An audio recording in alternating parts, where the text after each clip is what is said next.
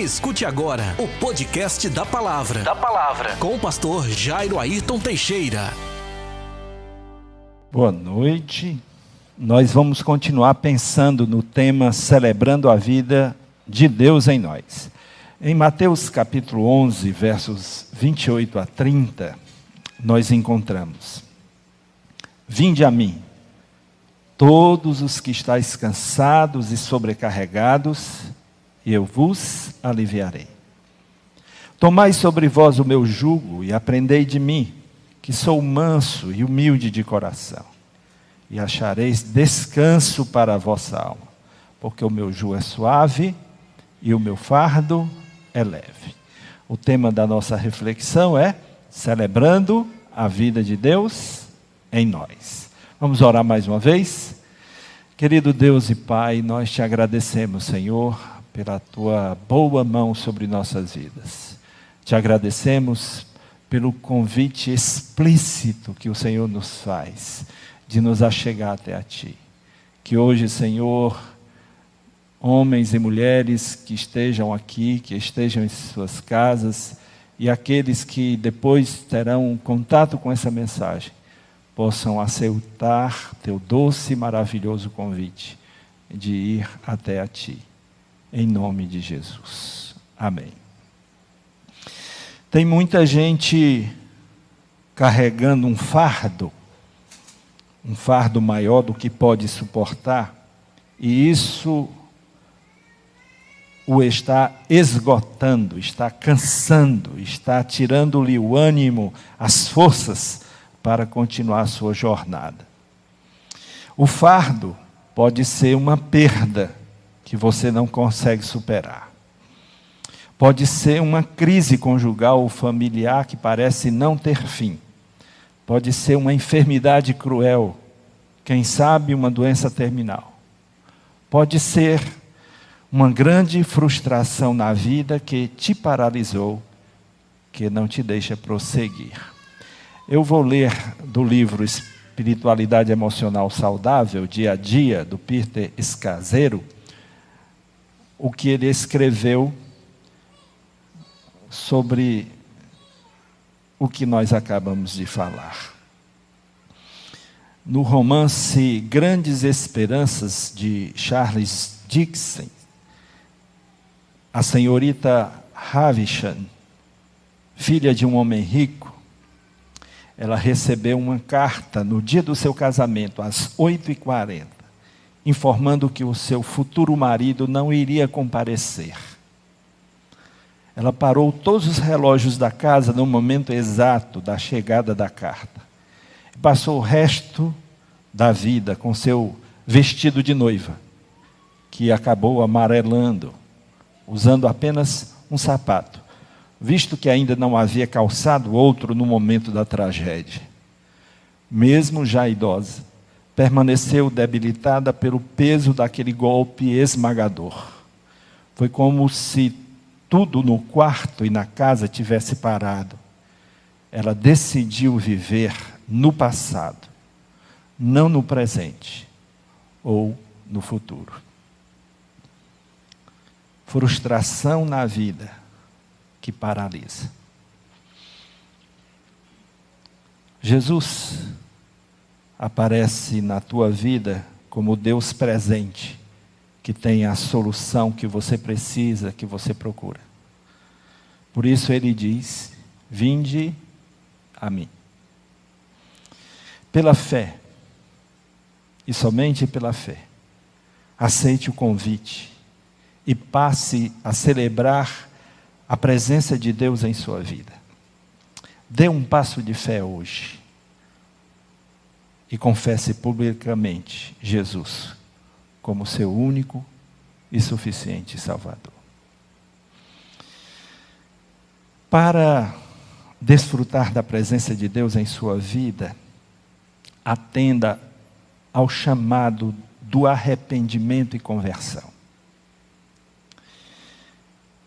A palavra de Deus em Atos capítulo 3, os versos 19 a 20 diz assim: Arrependei-vos, pois, e convertei-vos, para que os vossos pecados sejam apagados, sejam cancelados, de modo que da presença do Senhor venham tempos de refrigério, e ele envie o Cristo, que já vos foi predeterminado, Jesus. Arrepender-se é reconhecer seus erros e pecados. Converter-se é mudar de vida, é tomar outro rumo e direção na vida, é caminhar na direção de Deus. Você precisa, portanto, arrepender-se, pois do contrário, arcará com as consequências do endurecimento do seu coração. Tem consequências para quem endurece o coração? Sim, com certeza. E a palavra de Deus vai dizer assim, em Marcos 8,36: Pois que aproveita ao homem ganhar todo o mundo e perder a sua alma.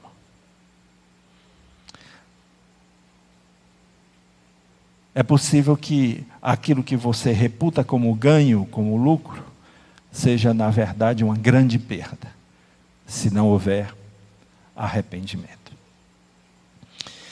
Você precisa converter-se. Você precisa mudar de vida em razão da presença de Jesus em sua vida. Uma vez que é a presença de Deus que gera em nós a novidade de vida. É impossível que alguém realmente convertido a Cristo permaneça na vida do pecado, na vida de desobediência, na vida de rebeldia contra Deus. É impossível isso porque é a, exatamente a presença do Senhor que gera a novidade de vida. A presença real do Deus vivo, do Deus vivo e verdadeiro, muda a nossa maneira de pensar, muda a nossa maneira de agir. A palavra de Deus diz em Gálatas, no capítulo 2, verso 20: Já estou crucificado com Cristo e vivo, não mais eu, mas Cristo vive em mim. E a vida que agora vivo na carne, vivo-a pela fé no Filho de Deus, o qual me amou e se entregou a si mesmo por mim. Como é que vive aquele que está em Cristo? Não mais eu vivo. Cristo vive em mim. Isso é andar em novidade de vida. Para desfrutar da presença de Deus em sua vida, atenda ao chamado ao engajamento em missão. O texto de Mateus capítulo 4, verso 19, vai dizer, assim: E disse-lhes: Vinde após mim, e eu vos farei pescadores de homens. Percebam, esses homens ainda não estavam convertidos. O chamado deles já incluía o engajamento na missão. Vinde após mim, e eu vos farei pescadores de homens. A vida de Deus em nós nos leva, nos conduz a participar de um projeto de vida que ultrapassa a nossa existência temporal. É um projeto que aponta para toda a eternidade. Essa semana eu estava lendo ah, as Escrituras e fazendo meu momento devocional, escrevendo meu diário espiritual, e eu ah, resolvi escrever sobre Salomão. Salomão foi talvez um dos homens mais prósperos do registro das Escrituras. Mas diz a palavra de Deus que, depois de governar 40 anos sobre Israel, ele morreu. Ninguém fez tantos projetos como ele. Ninguém realizou tantas coisas quanto ele. Ninguém eh, cresceu tanto em conhecimento como ele, mas como todos os demais seres humanos. Ele também morreu. E todos os seus projetos, tudo que ele construiu, não levou muito tempo.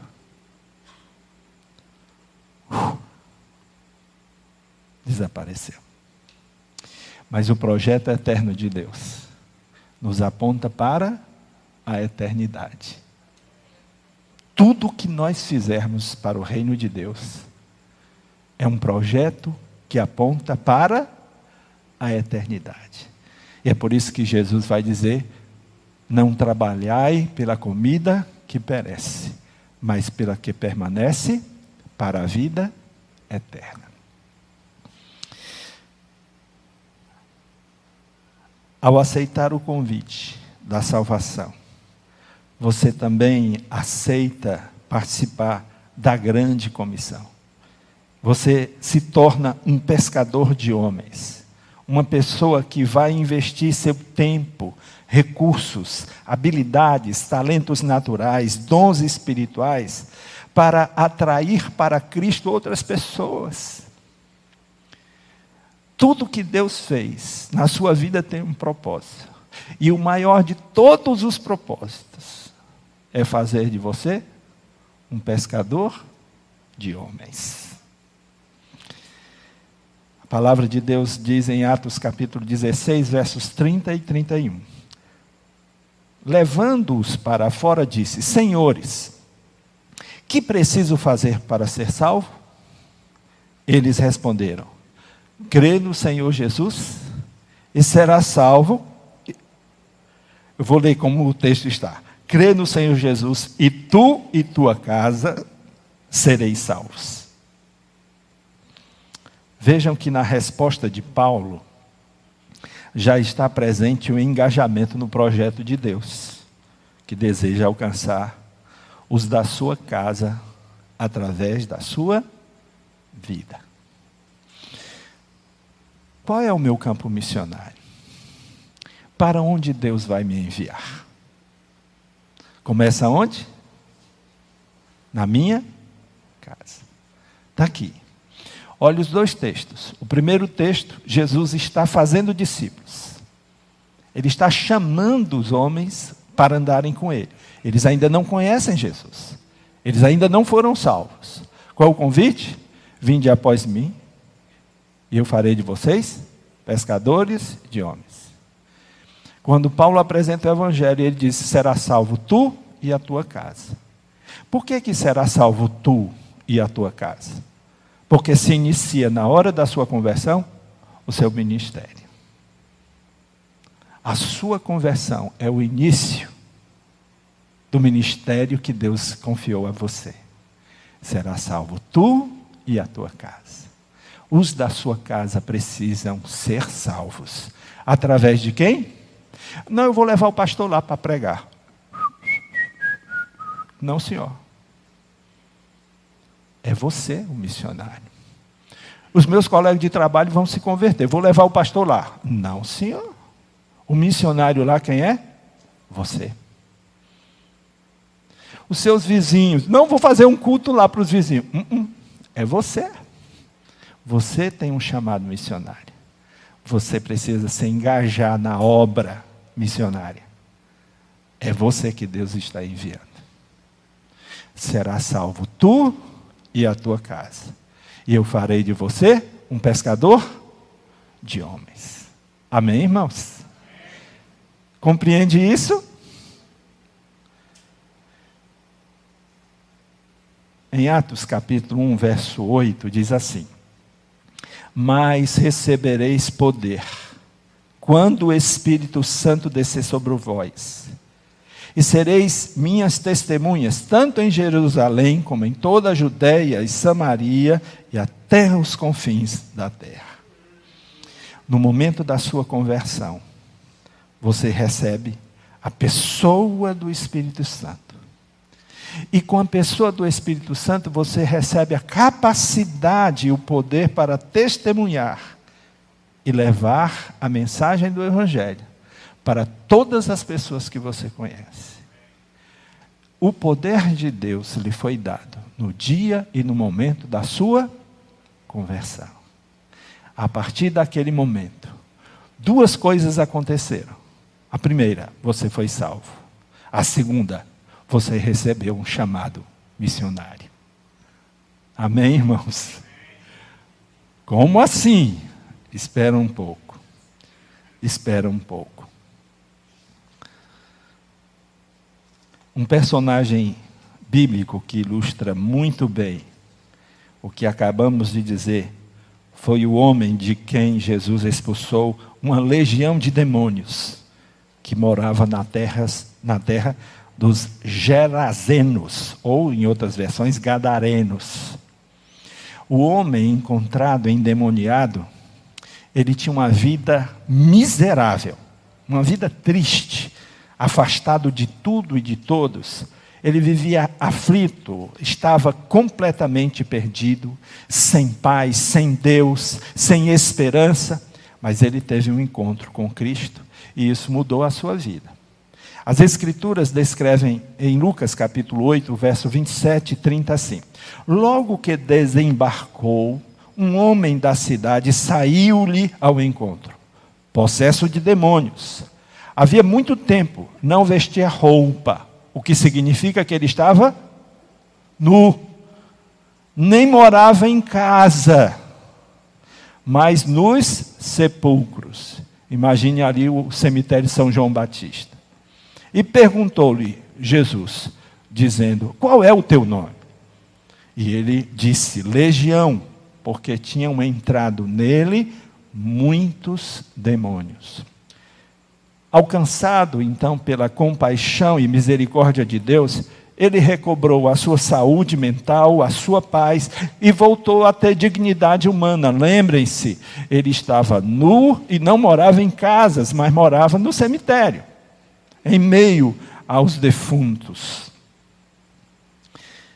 Lucas capítulo 8, verso 35 diz assim: E o povo saiu para ver o que havia acontecido e foi ao encontro de Jesus.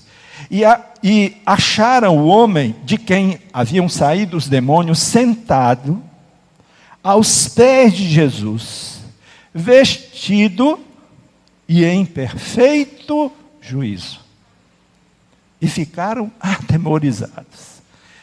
Todo mundo conhecia esse homem, todo mundo sabia quem ele era. Mas o que mais impressiona nessa história é que ele desejava ficar e seguir a Jesus.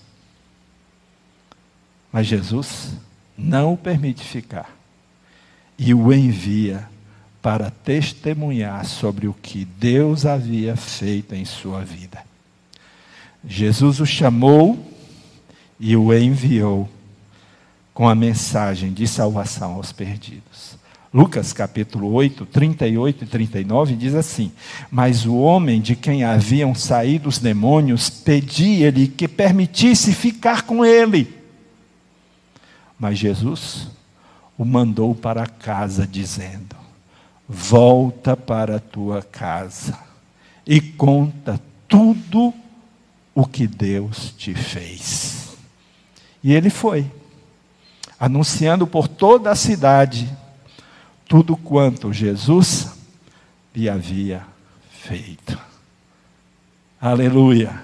Passou quatro anos no seminário teológico para ir pregar o Evangelho, foi isso? Passou? Passou um ano na escola bíblica para ser enviado? Foi isso? Não. Ele simplesmente, ele simplesmente era o evangelho de Jesus encarnado. Simplesmente o que Deus havia feito na vida dele era testemunho suficiente para aqueles que haviam de crer. Imaginem, um homem que ninguém conseguia dominar, que, que colocavam ele algemado, ele quebrava. Era um homem que todo mundo conhecia. É, ele vivia nu, peladão, correndo do cemitério, sem juízo, sem nada. E agora esse homem, em perfeito juízo, plena lucidez, vestido, em condição de conversar, em condição de falar, Jesus não podia desperdiçar aquele evangelho vivo, aquela carta de Cristo, aquele perfume de Cristo. Ele foi enviado para pregar o Evangelho. Deus está presente na sua vida? Sim ou não? Qual é o tema da mensagem? Alguém lembra? Isso mesmo. Celebrando a vida de Deus em nós. Nós celebramos a vida de Deus em nós, aceitando o chamado, o convite para a salvação. Mas aceitando também o chamado para a obra e o engajamento missionário. Todos nós, ninguém aqui é dispensado da obra missionária. Ninguém aqui que foi alcançado pela graça de Deus está dispensado. E não é para ficarmos parados e apenas seguindo Jesus. Não. Todos nós somos devolvidos. Primeiro para onde? Para nossa casa, para nossa família.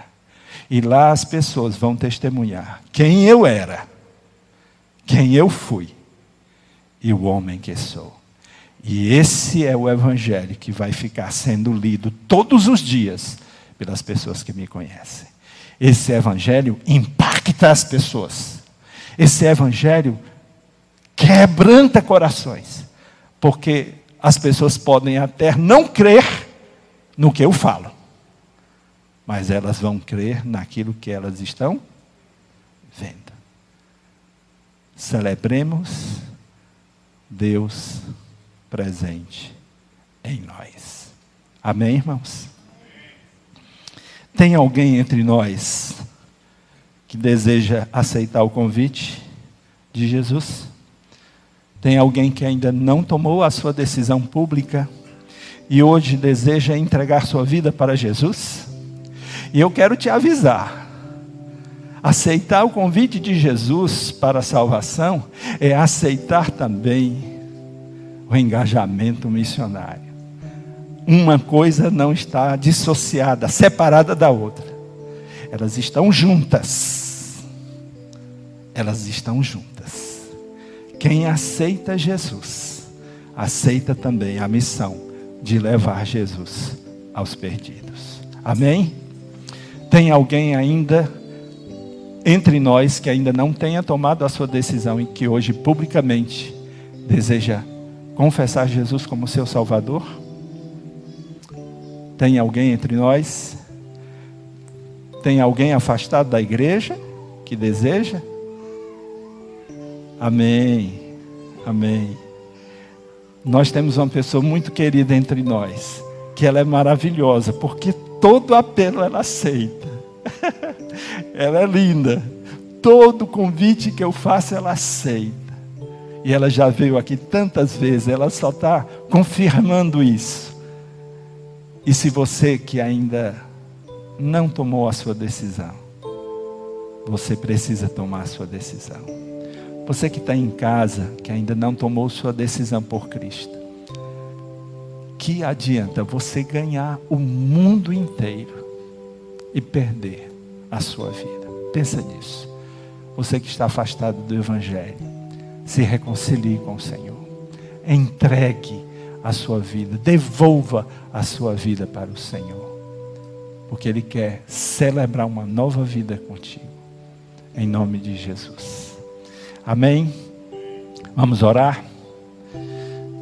Querido Deus e Pai, nós te agradecemos, Senhor, pela tua palavra. Ela é simples ela é compreensível, ela é clara. Abençoa todas as pessoas que aqui estão, para que essa palavra possa envolvê-las e que tua presença em nossas vidas possa possa fazer com que haja em nós esse movimento para a eternidade. Que nossas vidas não se percam apenas nesta vida, nas questões dessas, dessa vida, mas que nossas vidas, Senhor, sejam um projeto eterno. Que tudo que nós façamos em nós tenha um, uma projeção para a eternidade. É isso que nós pedimos em nome de Jesus. Amém. Que o amor de Deus, o nosso Pai, a graça do seu Filho Jesus Cristo, a comunhão e a consolação do seu doce Espírito, seja com todo o seu povo, hoje e eternamente. Amém. Você ouviu? Você ouviu? O podcast da palavra com o pastor, com o pastor Jairo Ayrton Teixeira.